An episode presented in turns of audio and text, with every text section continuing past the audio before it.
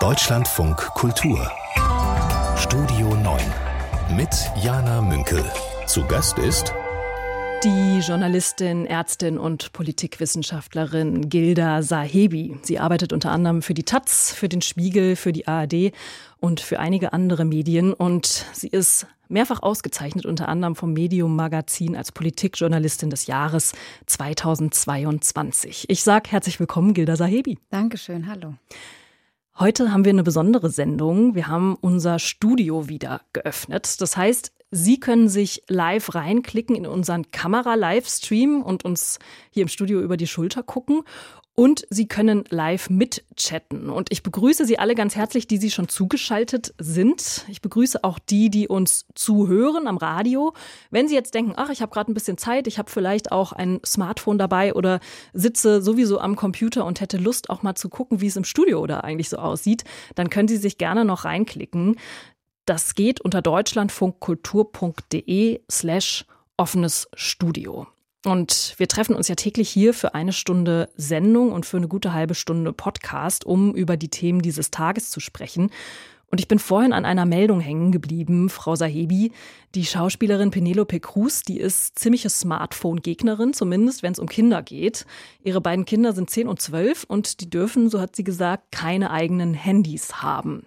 Das sei, und das finde ich schon eine ziemlich starke Formulierung, ein grausames Experiment an Kindern und Teenagern.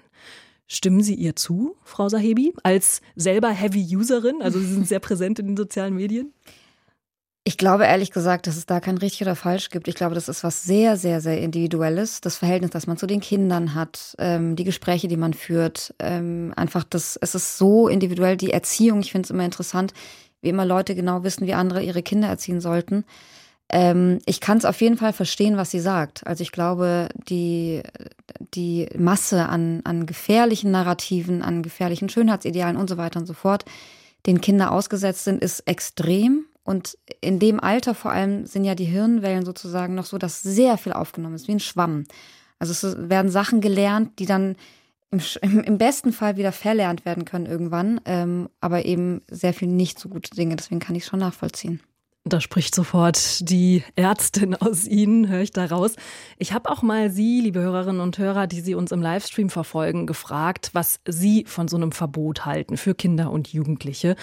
Und da hat äh, eine Zuhörerin geschrieben, dass Verbote pädagogisch, entwicklungspsychologisch nicht sonderlich wertvoll seien. Kinder sollten im Idealfall langsam und kontrolliert an Handys oder Smartphones rangeführt werden, sodass sie dann später die Skills haben, Bildschirmnutzung, Internetzugang und sowas selber zu regulieren.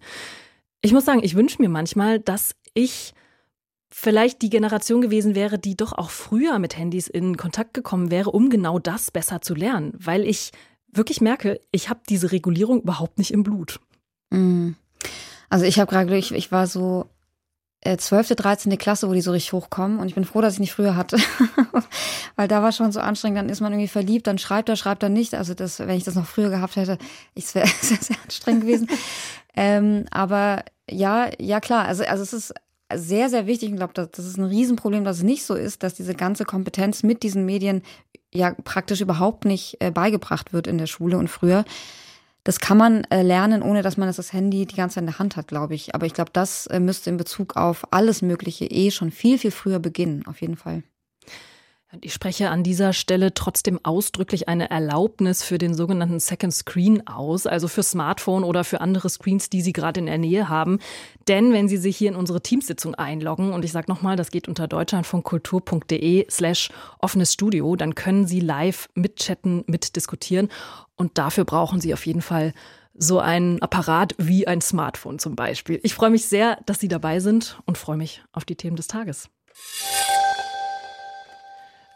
Sophie Alice Baxter war das. Und die hat den Höhepunkt ihrer Musikkarriere eigentlich schon hinter sich gebracht. Aber ganz unverhofft ist sie jetzt doch nochmal in den Top Ten der britischen Charts gelandet. Mit diesem Song, der hier gerade lief. Der ist über 20 Jahre alt. Murder on the Dance Floor heißt der. Und Warum ist der jetzt nochmal so populär? Das liegt an einem Film, den Sie gerade bei Amazon Prime streamen können. Saltburn heißt der. Da kommt der Song in einer Schlüsselszene vor. Da läuft jemand sehr wenig bekleidet umher und Vielleicht können Sie ja mal reinschauen. Auf jeden Fall hat mich dieser Song total an meine, ja, eigentlich Kindheit, muss ich fast sagen, erinnert. Also ich war da so zehn, als der rauskam, aber auf jeden Fall macht er was mit mir. Ich weiß nicht, ob Sie da einen Bezug zu haben, Gilda Sahebi. Ja, ich habe gerade überlegt, als Sie 20 Jahre gesagt haben, da war ich schon älter als 10. Ähm, aber also ich habe den jetzt nicht beim die ganze Zeit gehört, aber es ist wie so Sounds, die man halt verbindet mit einer bestimmten Zeit, ja. Und die dann jetzt manchmal wieder hochploppen. Mhm. Mein Gast hier heute ist die Journalistin und Ärztin Gilda Sahebi. Wir schauen wie immer gemeinsam auf das, was heute wichtig ist. Und wir sind nicht allein in der Sendung. Heute ist nämlich wieder Tag des offenen Studios, worüber ich mich sehr freue. Das bedeutet, dass Sie, liebe Hörerinnen und Hörer, uns im Livestream hier zuschauen können und dass Sie sich im Chat live an unserer Diskussion beteiligen dürfen und sollen sogar, ist also sehr erwünscht. Sie können sich, wenn Sie das jetzt hören und denken, ah, würde ich gern auch mal meinen Senf dazu geben oder würde ich gern mal sehen, wie das hier im Studio aussieht, können Sie das gerne noch tun und sich reinklicken. Unter deutschlandfunkkultur.de slash offenes Studio finden Sie den Teilnahmelink. Und ich freue mich auch sehr, dass wir hier gerade noch mehr Besuch wirklich in leibhaftiger Form im Studio haben. Wir haben hier Studierende der Freien Universität Berlin, die hier gerade direkt im Studio mal zuhören. Herzlich willkommen auch an Sie. Und jetzt habe ich genug begrüßt. Wir wollen ja hier auch noch ein bisschen über Themen sprechen, die den Tag prägen. Es geht gerade im Bundestag ganz konkret um eine Aussprache zur Änderung des Staatsangehörigkeitsrechts. Und danach stimmen die Abgeordneten abschließend über diesen Gesetzesentwurf, der schon länger bekannt ist, ab. Es geht darum, dass der Zugang zur deutschen Staatsangehörigkeit leichter werden soll. Also Ausländerinnen und Ausländer sollen sich künftig schon nach fünf statt nach acht Jahren in Deutschland um einen deutschen Pass bewerben dürfen. Bei so heißt es, besonderen Integrationsleistungen soll eine Einbürgerung schon nach drei Jahren möglich sein. Ist das ein Erfolg, Gilda Sahebi? Erfolg für wen, weiß ich jetzt nicht. Also, ähm, also ich glaube, es ist äh, allerhöchste Zeit, dass, dass Deutschland eigentlich so an den Standard, also ist es immer noch nicht ganz, aber mehr an den Standard von Einwanderungsländern heranrückt. Ähm, und gleichzeitig zeigen mir die Diskussionen darum, die heute sich im Bundestag wieder genauso stattfinden wie alle Jahre wieder, dass dieses Land eigentlich noch nicht so weit ist. Also das, also man muss sich ja überlegen, was bedeutet denn Staatsbürgerschaftsrecht? Da, dahinter steht ja eigentlich eine Frage. Und das heißt, wer ist Deutsch? Und das ist eine sehr aufgeladene Frage. Und das merkt man an diesen Debatten ähm, weil in Deutschland bis, bis zum Jahr 2000 das Blutsrecht äh, galt und das ist nicht lange her. Das heißt, man ist immer noch nicht, und das merken wir bei allen möglichen Debatten, dass man immer noch nicht da ist, dass wirklich jede Person echt deutsch sein kann. Und deswegen, ähm, ich werde mir diese Debatte genauso wie die letzten Debatten auch noch mal im Protokoll durchlesen und ich bin ziemlich sicher, dass da wieder Dinge behauptet werden, die faktisch nicht stimmen. Und diese Debatten laufen sehr oft eher emotional ab als rational. Heute war der innenpolitische Sprecher der CDU dazu im Interview im Deutschlandfunk, Alexander Trom. Und der hat etwas gesagt, ich glaube, das war nicht nur emotional, aber vielleicht auch ein bisschen. Bin ich gespannt, wie Sie darauf reagieren. Es ist in der Tat ein Staatsangehörigkeitsentwertungsgesetz. Es geht völlig in die falsche Richtung, während andere Länder, etwa Frankreich in diesen Tagen nach leidvoller Erfahrung ihre Regeln für die Einbürgerung nachschärft, reduzieren wir die Anforderungen sehr stark. Sie schütteln den Kopf. Ja, ich bin einfach echt genervt von solchen Aussagen. Ähm, also Staatsbürgerschaftsentwertungsgesetz, was heißt denn das? Das heißt, dass wenn bestimmte Menschen die Staatsbürgerschaft erhalten können, die nicht vom Blut her deutsch sind, und das heißt nichts anderes, die entwerten die Staatsbürgerschaft. Die sind weniger wert. Das heißt das. Das muss man sich einfach mal klar machen. Ähm, und Frankreich macht es tatsächlich, und zwar aufgrund einer vollkommen durch und durch menschenfeindlichen Kampagne ähm, und der Normalisierung von Menschenfeindlichkeit und Rassismus in diesem Land und der Debatten. Ähm, und man weiß aus Studien, das ist einfach kontrafaktisch, was da behauptet. Man weiß aus Studien, dass die, dass die, ähm, die Erlangung der deutschen Staatsbürgerschaft zur schnelleren Integration führt und nicht andersrum. Und wenn er sagt leidvolle Erfahrungen, dann tut er so, als hätte das Staatsbürgerschaftsrecht, die Erlangung der Staatsbürgerschaft von ausländischen Personen dazu geführt, dass hier irgendwas schief geht in diesem Land. Und das ist nicht richtig. Das stimmt einfach nicht. Und das meine ich mit diesen kontrafaktischen Argumenten in Anführungsstrichen. Wir haben einen Hörer, der hat einen Aspekt hier in die Diskussion im Chat gebracht, äh, der finde ich ganz gut dazu passt. Der sagt, Respekt stimmt, weil es vorher im Chat um Respekt ging, in beide Richtungen, vor den Ankommenden und der Gesellschaft, in der sie ankommen. Können Sie mit so einer Aussage was anfangen? Ich kann mit dem Begriff Respekt gar nichts anfangen, aber das ist was sehr individuelles für mich selber, weil ich nicht, weil ich finde, dass Respekt von jeder Person anders definiert wird. Was heißt denn Respekt? Ich glaube, dass ähm, wir uns über den Begriff Integration insgesamt mehr Gedanken machen sollten, weil was heißt Integration? Und das hat, glaube ich, damit zu tun, was der Hörer sagt. Wenn man sich einen Kreis vorstellt, dann ist die Person, die sich integrieren soll, ein Punkt außerhalb dieses Kreises. Dann soll sie irgendwas tun. Es ist wohl, wenn man PolitikerInnen zuhört, Sprache, Arbeit und so weiter und so fort. Dann ist sie wohl in dem Kreis. Das Problem ist, wenn die Person was tut, was wieder nicht passt, also was gegen vermeintliche deutsche Werte geht, oder sie macht was sie verstößt gegen, Gesetz, gegen das Gesetz, dann hören wir ganz oft, die Integration ist fehlgeschlagen, die ist gescheitert. Das heißt, klar muss Respekt auf beiden Seiten sein, aber es muss auch ein Punkt sein, wo man sagt, okay, du gehörst jetzt wirklich dazu. Und wenn wir so sprechen, dass die Integration gescheitert ist, dass man nicht echt deutsch ist, dass man, wenn man ähm, kriminell wird, dass man plötzlich wieder migrantisch ist, wenn dann wieder nach der Ethnie geschaut wird, dann gibt es diesen Punkt nie. Und dann fehlt mir der Respekt kann man von Respekt sprechen, aber dann, dann gibt es keine Übereinkunft sozusagen. Was halten Sie denn trotzdem auch von so Begriffen, ich bin selber kein Fan davon, ne, wie Leitkultur. Ähm, verstehen Sie mich nicht falsch. Ich will damit jetzt nicht sagen, äh, wie Friedrich Merz es getan hat, der sagt, äh, nur die gehören zur Leitkultur, die sich einen Weihnachtsbaum hinstellen oder so. Trotzdem braucht man ja, und das können ja zum Beispiel die Gesetze sein, so eine Art Konsens, ähm, auch eine Art äh, Vereinbarung, dass die, die Deutscher werden möchten, bestimmte Werte respektieren. Und ich Sie merken es, ich finde es total schwer, das zu formulieren, weil das ganz schnell in so was klischeehaftes Stereotypes abdriften kann. Aber man muss ja irgendwie es schaffen, ähm, zu überprüfen, sage ich jetzt mal, ob jemand wirklich auch sich diesen Werten verbunden fühlt auf eine Art. Werte oder Gesetze? Also ich frage Sie. Wahrscheinlich ist Gesetze sozusagen sind die Werte, die in juristische Formeln gegossen sind. Ja, meinetwegen. Gesetze gelten, Punkt. Da gibt es auch gar nichts. Klar. Und deswegen gibt es auch Sanktionen. Wenn jemand gegen Gesetze verstößt, dann wird sanktioniert, im, im besten Falle, wenn das, äh, wenn das äh, so funktioniert. Ähm, Werte sind was sehr Individuelles. Ich habe ganz andere Werte als Sie wahrscheinlich oder als Herr Merz oder als andere Leute. Und dieses Leitkultur-Argument, ähm, das gibt's ja schon ganz lange in Deutschland. Also das, das ist ja nichts Neues. Also in den 50er, 60er Jahren war, war, die, war das Argument, warum ähm, GastarbeiterInnen oder ausländische Menschen sich nicht einbürgern dürfen, weil sie eine andere Kultur haben. Und es hat was ganz Unangenehmes, finde ich, mit, die müssen sich erstmal zivilisieren und dann gehören sie zu uns. Und das ist auch was sehr, sehr Altes. Ähm, es gibt die Gesetze, die hat klare Regeln. Aber wenn, äh, wenn mir jemand sagt, du musst unsere Werte annehmen, sage ich nein, vielen Dank. Ich habe meine eigenen Werte. Und das äh, will ich mir auch von niemandem und schon gar nicht von einem Nationalstaat vorgeben lassen. Jetzt haben wir noch einen Punkt hier im Chat. Es gibt viele Punkte. Ich merke, da gibt es auch echt Diskussionsbedarf. Können wir ja vielleicht gleich auch noch mal weiterführen während der Musik. Aber ein äh, Gast, Jan, schreibt, es ist doch viel wichtiger, dass unmittelbar Arbeit aufgenommen werden kann. Das erleichtert das Ankommen und wer dann Staatsbürger werden will, ist willkommen. Können Sie damit was anfangen, Frau Sahebi?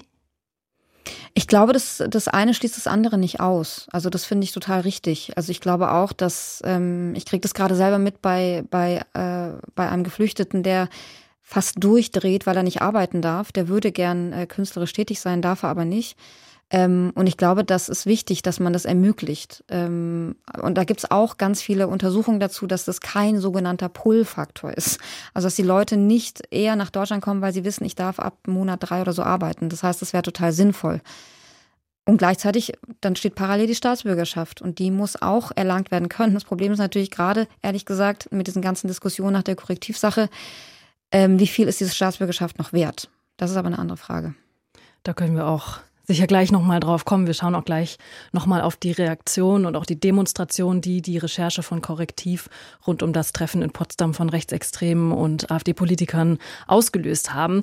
Ich möchte gerne nochmal auf einen anderen Punkt kommen, den ich in der Anmoderation schon erwähnt habe, nämlich die sogenannten besonderen Integrationsleistungen. Also wenn jemand besondere Integrationsleistungen erbringt, äh, damit ist zum Beispiel gemeint herausragende berufliche Leistungen, besondere, besonders gute Abschlüsse in der Schule, Ausbildung, Studium oder auch ein Nachweis von Sprachenkenntnissen, also mindestens Niveau B2 des gemeinsamen europäischen Referenzrahmens. Das wird subsumiert unter besondere Integrationsleistungen. Und wer das erreicht, könnte schon nach drei Jahren die deutsche Staatsangehörigkeit erreichen. Man ist da ja dann doch auch in so einem Leistungsdenken. Also in so einem, wenn du das besonders gut machst, dann. Ist das ein Weg, um Dinge auch jetzt abseits von diesen Gesetzen sozusagen überprüfbar zu machen und zu sagen, ah, da gibt sich jemand, da, da, da meint das jemand wirklich ernst? Ich frage mich aber nur, bin selber noch unentschlossen, weil es natürlich auch Menschen ausschließt, die vielleicht hinkommen und eine Behinderung haben und gar nicht ein Studium abschließen können oder so. Mhm. Also ich meine, in, in meiner ideellen Welt, also Welt, ähm, und das ist ja auch das, was mir so wehtut, dass, dass man ja auch Kindern beibringt. Bei Kindern finde ich es besonders problematisch, dass man denen beibringt, und, oder dass dann Glaubenssätze gelernt werden, ich bin nur liebenswert, wenn ich das und das kann oder wenn ich gut genug bin oder wenn ich hilfsbereit bin. Und das lernen ja Kinder und das nehmen die auch mit ins ganze Leben. Und das finde ich ganz, ganz, ganz schlimm. Und ich wünsche mir, dass es anders wäre oder dass man das anders äh, macht in unserer Gesellschaft. Ähm, wenn aber für Menschen, die zum Beispiel zum Arbeiten hierher gekommen sind und dann schnell die Sprache lernen, wenn die die Möglichkeit haben, das, die Staatsbürgerschaft schneller zu bekommen, finde ich das natürlich gut. Natürlich schließt es gleichzeitig Menschen aus. Das ist aber, glaube ich, die Natur eines Staates und der Gesetze. Und das ist, glaube ich, nochmal eine andere Diskussion. Gilda Sahebi, hier bei uns im Deutschlandfunk Kultur. Vielen Dank. Und ich sage auch vielen Dank an Sie, liebes Publikum, die Sie uns zuhören, die Sie uns zuschauen und sich im Chat beteiligen. Gilda Sahibi ist Journalistin, Politikwissenschaftlerin und Ärztin und sie ist heute hier zu Gast, um gemeinsam auf die Themen dieses Tages zu schauen. Und wir haben Besuch. Heute ist wieder Tag des offenen Studios. Ich freue mich, dass einige Studierende von der Freien Universität in Berlin hier direkt gerade live bei uns im Studio sind. Ein paar sind auch noch oben im Konferenzraum, um zuzuschauen, zuzuhören, mitzudiskutieren, auch später noch in der Redaktionssitzung. Und ich freue mich aber vor allem natürlich auch, dass Sie uns im Video-Livestream verfolgen und sich im Chat auch live an der Diskussion beteiligen können. Sie können sich, wenn Sie das jetzt hören und sagen, ah, ich will auch gucken, gerne noch reinklicken unter deutschlandfunkkultur.de slash offenes Studio. Da finden Sie den Teilnahmelink. Seit die Rechercheplattform Korrektiv von dem Treffen in Potsdam berichtet hat, auf dem AfD-PolitikerInnen Rechtsextreme über Pläne zur Deportation tausender Menschen aus Deutschland beraten haben, stehen in Deutschland viele Menschen auf, gehen auf die Straße. Ich habe mal geschaut, für heute sind äh, in den Agenturen, wir kriegen ja immer morgens so eine Übersicht, was passiert heute tagsüber? Da sind in den Agenturen einige Demos angekündigt. Ich könnte mir vorstellen, es sind noch lange nicht alle. Zum Beispiel Demos gegen Rechtsextremismus in Hamburg, in Erlangen, in Jena, in Bielefeld, in Kiel, in Stralsund, in Rosenheim, in Bochum. Ich habe auch mal Sie, liebe Hörerinnen und Hörer, liebe Zuschauerinnen, gefragt, ob Sie schon auf einer Demo waren da ähm, ja ein Hörer schreibt, gestern in Mainz, stimmt, da habe ich auch Bilder gesehen vom Abend zum ersten Mal seit den Friedensdemos in den 80er Jahren. Spannend. Und Sie, Frau Sahebi, waren Sie schon auf der Straße? Nein, nein. Ähm, ich äh, mache gerade meine gesamte Energie in das Fertigstellen meines Buchs. Ich habe nämlich in einer Woche Abgabe. Ich wäre aber tatsächlich gern gegangen, weil ich gemerkt habe, wie die Energie vor Ort ist und ich kenne Leute, die da waren. Ähm, und muss aber gerade jede Sekunde schreiben, damit dieses Buch fertig ist. Ist ja, ist ja auch eine Art äh, des Aufstehens, äh, ja. Dinge aufzuschreiben. Mhm. Ähm, da geht es ja auch, wir haben es gerade vom Staatsbürgerschaftsrecht gehabt, auch in einem Kapitel darum, wenn mhm. ich es richtig weiß. Geben Ihnen aber, wenn Sie die Bilder sehen, diese vollen Straßen, in Leipzig ist bei mir total dieses Lichtermeer hängen geblieben, was da ähm, auf dem zentralen Augustusplatz ist es, glaube ich, gewesen, äh, zu sehen war. Geben Ihnen diese Bilder Hoffnung? Äh, Hoffnung nicht, aber ich merke, wenn ich diese Bilder sehe, ich, Köln war auch richtig, richtig groß, da habe ich sehr viele Videos angeschaut, dass ich merke, dass die Stimmung sich sofort verändert. Also ich habe das Gefühl, dass die Stimmung im Land gerade eine andere ist, dass die Debatte eine andere ist und ich glaube, es hat sehr viel damit zu tun, dass viele, viele Menschen gerade zeigen, was sie wollen und was sie nicht wollen. Und das war lang nicht mehr so, weil die, die Debatten der letzten Jahre waren sehr aufs Ausschließen, aufs Ausgrenzen, aufs Gespalten, aufs Spalten ähm, fokussiert. Und ich merke, und das sind diese, diese Demos nicht. Also wenn man sich anschaut, die Menschen lachen, sie laufen, sie freuen sich. Da ist eine ganz andere Energie und ich glaube, dass, dass das etwas ausmacht. Und ich hoffe, dass das auch nachhaltig was ändert.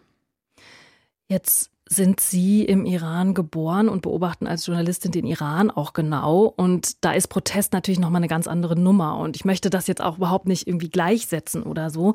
Mich interessiert aber trotzdem, ob es etwas gibt, das Sie in der Protestkultur dort beobachten, das Ihnen hier zum Beispiel auch begegnet oder das hier auf jeden Fall nie so stattfinden würde. Also genau, das sind natürlich zwei völlig verschiedene Dinge, weil dort die Menschen dann sterben oder im Gefängnis sind oder andere Sachen, wenn sie protestieren.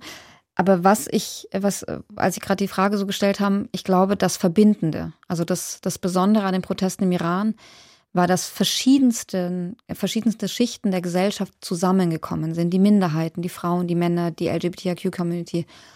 Und das ähm, spüre ich bei diesen Protesten jetzt auch. Also, dass, dass man sich, dass man auf das Verbindende schauen will und nicht mehr auf das Spalten. Ich glaube, das ist was, was, was im besten Falle ähm, gesellschaftlich Zusammenkommen immer ausmacht.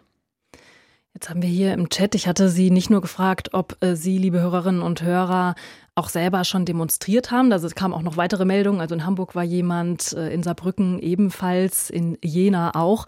Aber ich hatte auch gefragt, was Sie denn denken, was hilft, um der AfD oder um dem Rechtsextremismus, man muss es vielleicht so allgemeiner formulieren, etwas entgegenzusetzen. Und da schreibt ein Gast etwas, das eher ernüchternd klingt. Der schreibt, wenn unsere Regierung keine vernünftige Politik macht, dann nützen auch Demos nichts. Sie nicken? Ja, sehe ich es genauso. Allerdings nicht Migrationspolitik, sondern andere Politik. Also ähm, das, ich, ich finde das wirklich, ich musste gestern sehr lachen, als ich zwei äh, Zitate von einem FDP-Politiker Christian Dörr und ähm, von, ich glaube auch Thorsten Frei, äh, genau, der, der parlamentarische Geschäftsführer der, der CDU-CSU-Fraktion im Bundestag, der ähm, Christian Dürr meinte, man muss die AfD politisch stellen. Zum Beispiel, sagt er aus der Landwirtschaft ein Beispiel, die AfD hat immer gesagt, sie ist gegen ein Glykosat, äh, für ein Glykosatverbot. Jetzt ist sie plötzlich dagegen einfach so. Nicht so, das ist jetzt das. Also muss ich sehr lang bitter auch lachen, weil wenn das der Weg ist, wie man diese Partei angehen will, dann wird es schwierig. Äh, und der andere hat gesagt, wenn wir eine vernünftige Migrationspolitik machen, dann wird die Zustimmung der AfD wie, Sonne, wie Eis in der Sonne schmelzen. Und da bin ich überzeugt, ist es nicht so. Und das, ähm, und ich weiß nicht, was der, was der Hörer oder Zuschauer meint, ob er genau das meint oder ob er meint, nein, ähm, so wie ich das merke in meinem Freundinnenkreis und auch bei mir merke, warum wird keine vernünftige Politik gemacht für Kitas, für Schulen, für Wohnraum. Es kann doch nicht sein, dass es in Deutschland so schwierig ist, eine Wohnung zu finden für viele, viele Menschen. Eine bezahlbare und so weiter und so fort. Und das würde ich mir wünschen. Und ich glaube, wenn man weggehen würde von den ständigen Migrationsdebatten und wie die Lemminge der AfD folgt und tatsächlich die Probleme lösen würde, um die es geht und die wichtig sind und die viele Menschen beschäftigen, dann glaube ich auch, dass die AfD nicht mehr stärker wäre. Wir diskutieren natürlich momentan in unserer Redaktion auch sehr viel über diese Themen, logisch, wir haben die ganz viel im Programm. Wir gucken, welche äh, Perspektiven können wir beleuchten, wen möchten wir zum Interview einladen, wo wollen wir vielleicht da nochmal den Fokus drauf legen. Und ich höre im Gespräch immer wieder auch den Appell an die Zivilgesellschaft. Also ganz konkret ähm, habe ich da letztens mit jemandem gesprochen, der hatte Vorschläge, der hat äh, gesagt, der zivile Ungehorsam muss viel mehr genutzt werden. Zum Beispiel ganz konkret in die AfD-Telegram-Gruppen reingehen, dort vorsätzlich stören. Oder in die Bürgersprechstunden der AfD-Politiker gehen und da ganz klar machen, dass man eine andere Haltung hat. Das ist natürlich nochmal eine andere Ebene als diese politische, auf der wir gerade waren aber auch Teil der deutschen Gesellschaft, auch Teil der Protestkultur vielleicht. Also muss da auch möglicherweise die Protestkultur, müssen die, die da auch bereit sind, die vielleicht auch Protestkultur aus anderen Kontexten kennen, aufstehen und da wirklich äh, etwas tun? Oder was heißt müssen? Ich möchte das relativieren. Können, dürfen, ausprobieren und so weiter. Ja. Ich glaube, es sind zwei verschiedene Ebenen. Also ich glaube, wie wir auch gerade gesagt haben, diese, dieses Demonstrieren macht schon sehr viel aus. Und ich glaube, es ist wichtig, dass man eine starke Zivilgesellschaft hat. Ähm, eine Gesellschaft auch, die klar macht, was sie will und, und die ihre Werte auch klar macht. Ich glaube, das ist sehr, sehr wichtig. Gleichzeitig bin ich, glaube ich, vorsichtig, wenn die Politik, und das höre ich in diesen Tagen ganz oft, ähm, ständig auf die Zivilgesellschaft verweist, weil so geht es halt auch nicht, dass man die eigenen Aufgaben auf die Zivilgesellschaft abschiebt. Ich glaube, dass, und Medien übrigens auch. Also ich glaube, dass, dass ähm, Medien, ähm, viele Medien und auch in der Politik muss man, glaube ich, ein bisschen ähm, demütig vielleicht auch auf die eigene Rolle blicken, weil es wird immer unterschätzt, wie stark man ähm, Einfluss darauf hat, was in der Gesellschaft besprochen wird, worum es geht, welche Sorgen groß gemacht werden, welche nicht. Und da gehört, das gehört beides zusammen. Also wir brauchen, man braucht eine zwar starke Zivilgesellschaft und ich bin, äh, ich bin selber eine kleine Revoluzerin, also gerne auch in Telegram-Gruppen und so weiter. Ähm, das ist ein Teil vom Ganzen, aber die Zivilgesellschaft kann nicht dafür sorgen, dass es genug LehrerInnen gibt. Die Zivilgesellschaft kann nicht dafür sorgen, dass die Kitas gut ausgestattet sind und so weiter und so fort. Das ist und bleibt die Aufgabe der Politik. Und es ist und bleibt Aufgabe der Medien, da auch kritisch drauf zu gucken. Und ich glaube, da, ehrlich gesagt, ist es ziemlich aus dem Gleichgewicht geraten. Wir haben hier einen Kommentar, den muss ich jetzt gerade im Chat nochmal suchen, weil Sie so viel geschrieben haben. Den wollte ich eigentlich nutzen, um ihn als Überleitung zu nehmen zu unserem nächsten Thema. Ah ja, hier ist er. Sven Lütjens hört zu und schreibt, äh, dass die Regierung einfacher kommunizieren muss und sich nicht gegenseitig zerfleischen soll. Das ist ja auch nochmal eine andere Ebene. Ne? Wir waren ja eben bei dieser politisch-inhaltlichen Ebene, wir waren bei der Zivilgesellschaft. Dann bringt Herr Lütjens jetzt noch die Kommunikation ins Spiel. Und äh, das äh, passt wirklich gut als Überleitung für unser nächstes Thema hier gleich. Wir machen uns nämlich auf die Suche nach der Kanzlerkommunikation. Und ich sage vielen Dank an dieser Stelle an Gilda Sahebi, die hier zu Gast ist, an Sie, liebe Hörerinnen und Hörer, Zuschauerinnen und Zuschauer, fürs Zuhören, Zuschauen, Mitchatten. Das macht Spaß. Am Abend war der Politikwissenschaftler Herfried Münkler zu Gast in der Sendung von Markus Lanz. Es ging um die Kommunikation des Kanzlers und Herfried Münkler hat Olaf Scholz ein ziemlich schlechtes Zeugnis ausgestellt. Der Kanzler, der doch im Prinzip der Kopf der operativen Politik ist, bei dem würde ich sagen, es ist ein Zeichen dafür, dass er im Prinzip mit dem Rücken an der Wand steht wenn er in dieser Weise spricht und nicht sagen kann, was man macht und was man machen wird und wo die Perspektiven sind. Würden Sie das unterschreiben, so, Frau Sahebi? Mir fehlt jetzt da so ein bisschen der Zusammenhang, also in Bezug auf was äh, an der Wand steht und so. Äh, also es ging ganz konkret um die Kommunikation, um die mhm. Frage, kann er gut erklären, was Politik tut? Mhm. Nee, kann er nicht. Nee. äh, also nee, kann er, kann er nicht. Ich glaube auch tatsächlich, dass, ähm, also wenn er das versuchen will zu ändern, dann ist es sehr, sehr gut, weil also wann, wenn nicht jetzt?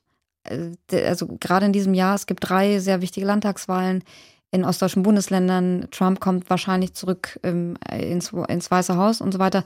Also es gibt sehr viele große Themen, wo man sich äußern könnte und wo man auch merkt, äh, vielleicht gerade bei diesen Demos, dass es auch Menschen gibt, die irgendwie mal was hören wollen. Und ich glaube, das Problem ist tatsächlich, dass wenn man auf die, also im, im Vergleich dazu zum Beispiel auf die AfD guckt, die ist ja die absolut erfolgreichste Partei in den sozialen Medien. Die hat äh, auf TikTok 18 Millionen Likes, also, re, also die erreicht unfassbar viele Menschen, vor allem junge Menschen. Und einer der Gründe, warum die, glaube ich, so gut funktioniert, ähm, weil die hat, wenn man sich das mal anschaut bei TikTok, das sind jetzt keine super lustige, äh, tolle Videos, sondern das sind einfach nur kurze, 20-sekündige Bundestagsdebattenausschnitte. Reden, reden, reden, nichts Besonderes. Ich glaube, warum das funktioniert, das klingt ein bisschen provokativ vielleicht, aber weil die authentisch sind. Die glauben an den Hass, den sie verbreiten. Die glauben daran, ähm, dass man Menschen spalten muss. Das haben wir auf der anderen Seite nicht so richtig. Also wenn ich mir irgendwelche anderen PolitikerInnen der anderen Parteien anhöre, dann sehe ich die Authentizität, Authentizität nicht. Und ich glaube, das gehört zu einer guten Kommunikation auch dazu. Dazu passt der Kommentar eines Hörers, der sich hier im Chat äußert, der sagt, ich bin froh, dass Olaf Scholz keine Plaudertasche ist. Also da schwingt ja dieses Authentische auch mhm. dazu. Er sollte nicht mehr, sondern fokussierter kommunizieren. Ja, finde ich auch. Ja. Also äh, die Sache ist halt, ähm, ich glaube, das ist jetzt nicht Olaf Scholzes Problem oder ich so gut kenne ich ihn nicht, aber ich glaube, wenn man irgendwie sozusagen ein, ein anderes Motiv beim Sprechen hat, dann spüren das Menschen. Also zum Beispiel, wie gesagt, ich glaube nicht, dass das bei Olaf Scholz der Fall ist, aber wenn jemand was sagt, um gemocht zu werden, dann sagt er nicht mehr das, was er ist. Dann sagt er nicht mehr das, dann ist, hat mit Authentizität nichts mehr zu tun. Das muss man loslassen. Man muss, man sollte, und das ist, glaube ich, dieses Fokussierte vielleicht, was der Hörer meint, was will ich denn sagen und glaube ich daran, was ich sage? Und das sehe ich bei ihm nicht, das sehe ich aber auch bei ganz vielen anderen PolitikerInnen nicht. Nur ist ja Politik immer ein Kompromissgeschäft. Das heißt, es gehört zum Job dazu, auch Dinge zu verkaufen, hinter denen man nicht hundertprozentig steht. Ja, das ist ein Grundproblem. Das ist tatsächlich so.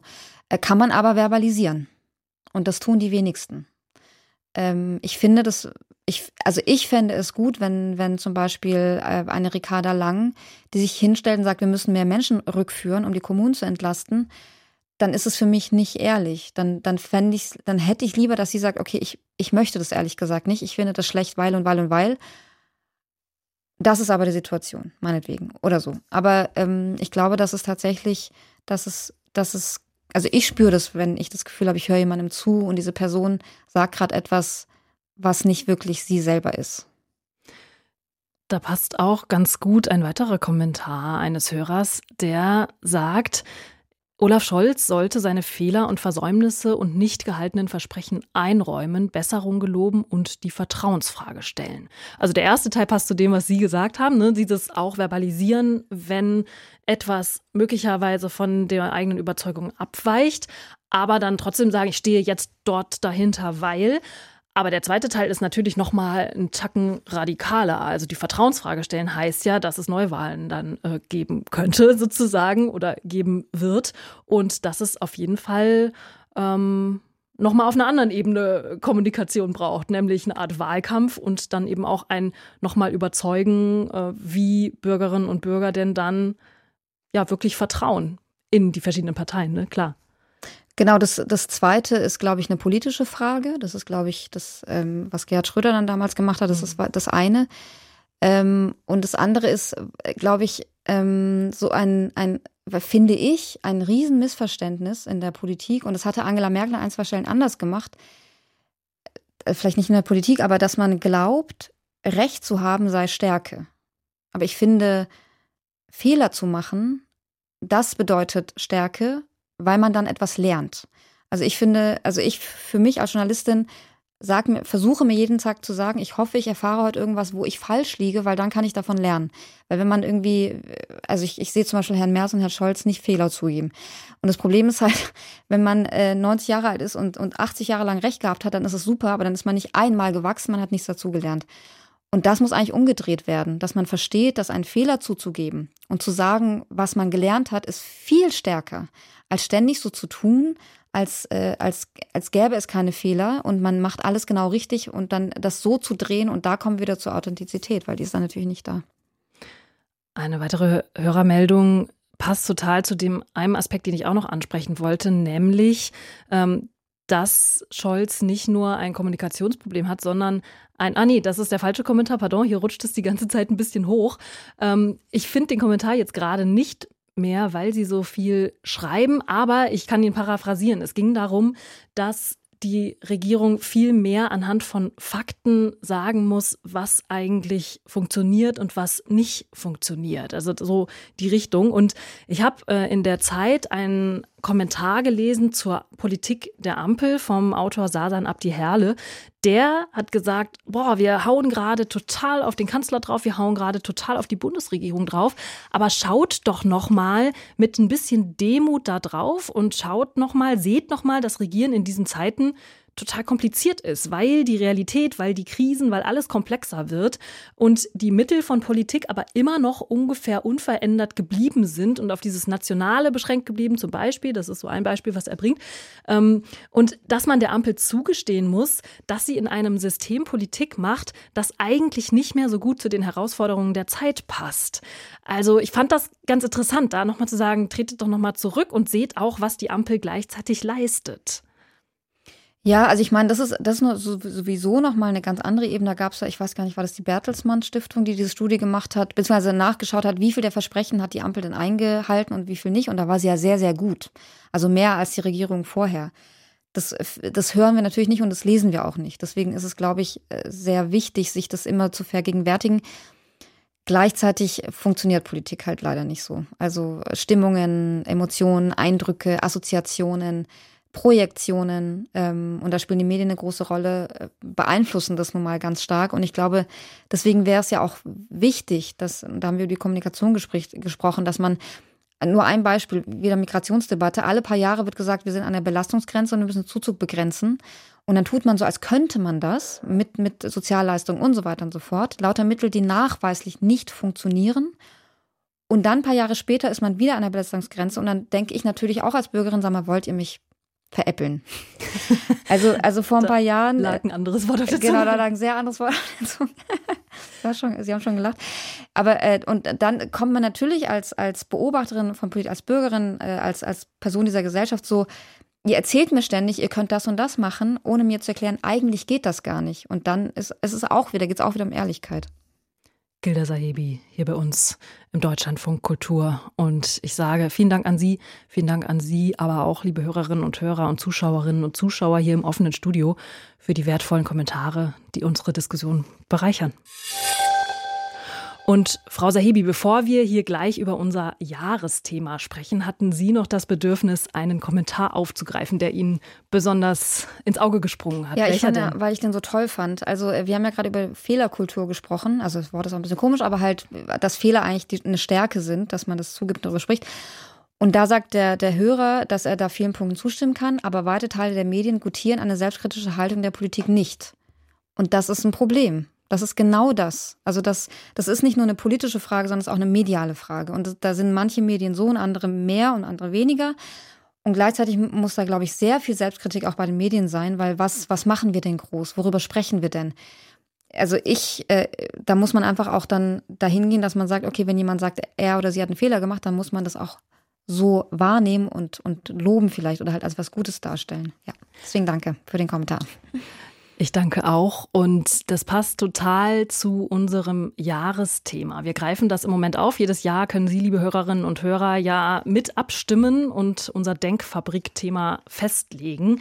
Dieses Mal hat sich aus den Vorschlägen ein Zukunftsthema durchgesetzt. Und ich möchte Sie, Frau Sahebi, bitten, diesen Satz hier zu vervollständigen. Und ich glaube, das, was da dann kommt, wir haben da immer ein Vorgespräch, das heißt, ich habe eine Ahnung, was gleich kommt, passt total zu dem, was Sie gerade gesagt haben. Deutschlandfunk Kultur. Eine Reise in die Zukunft. Es könnte alles so schön sein, wenn Äh, wenn wir in unseren Debatten über die, die Probleme sprechen würden, die wir wirklich haben. Das wäre mein, also ich glaube nicht, dass dann alles schön wäre, aber ich glaube, es wäre sehr vieles schöner, weil ich glaube, dass, und das hat mit allem zu tun, was wir eigentlich heute besprochen haben, dass wir solche Debatten führen, dass die sehr voller Projektionen und fehlender Fakten sind, anstatt uns den Problemen zuzuwenden, die wir wirklich strukturell in diesem Land haben. Und haben Sie da ein Beispiel? Also ähm, im Prinzip ist es so, ich, ich finde große Probleme und es zeigen auch ähm, Studienumfragen, die viele Menschen beschäftigen, sind zum Beispiel das Problem, das Problem Bildung. Also dass Zehntausende LehrerInnen fehlen und wir wissen nicht mal, wie viele fehlen, weil die Strukturen nicht mal da sind, um zu gucken, wie viele zu fehlen. Also wir hatten die PISA-Studie am 6. Dez Dezember.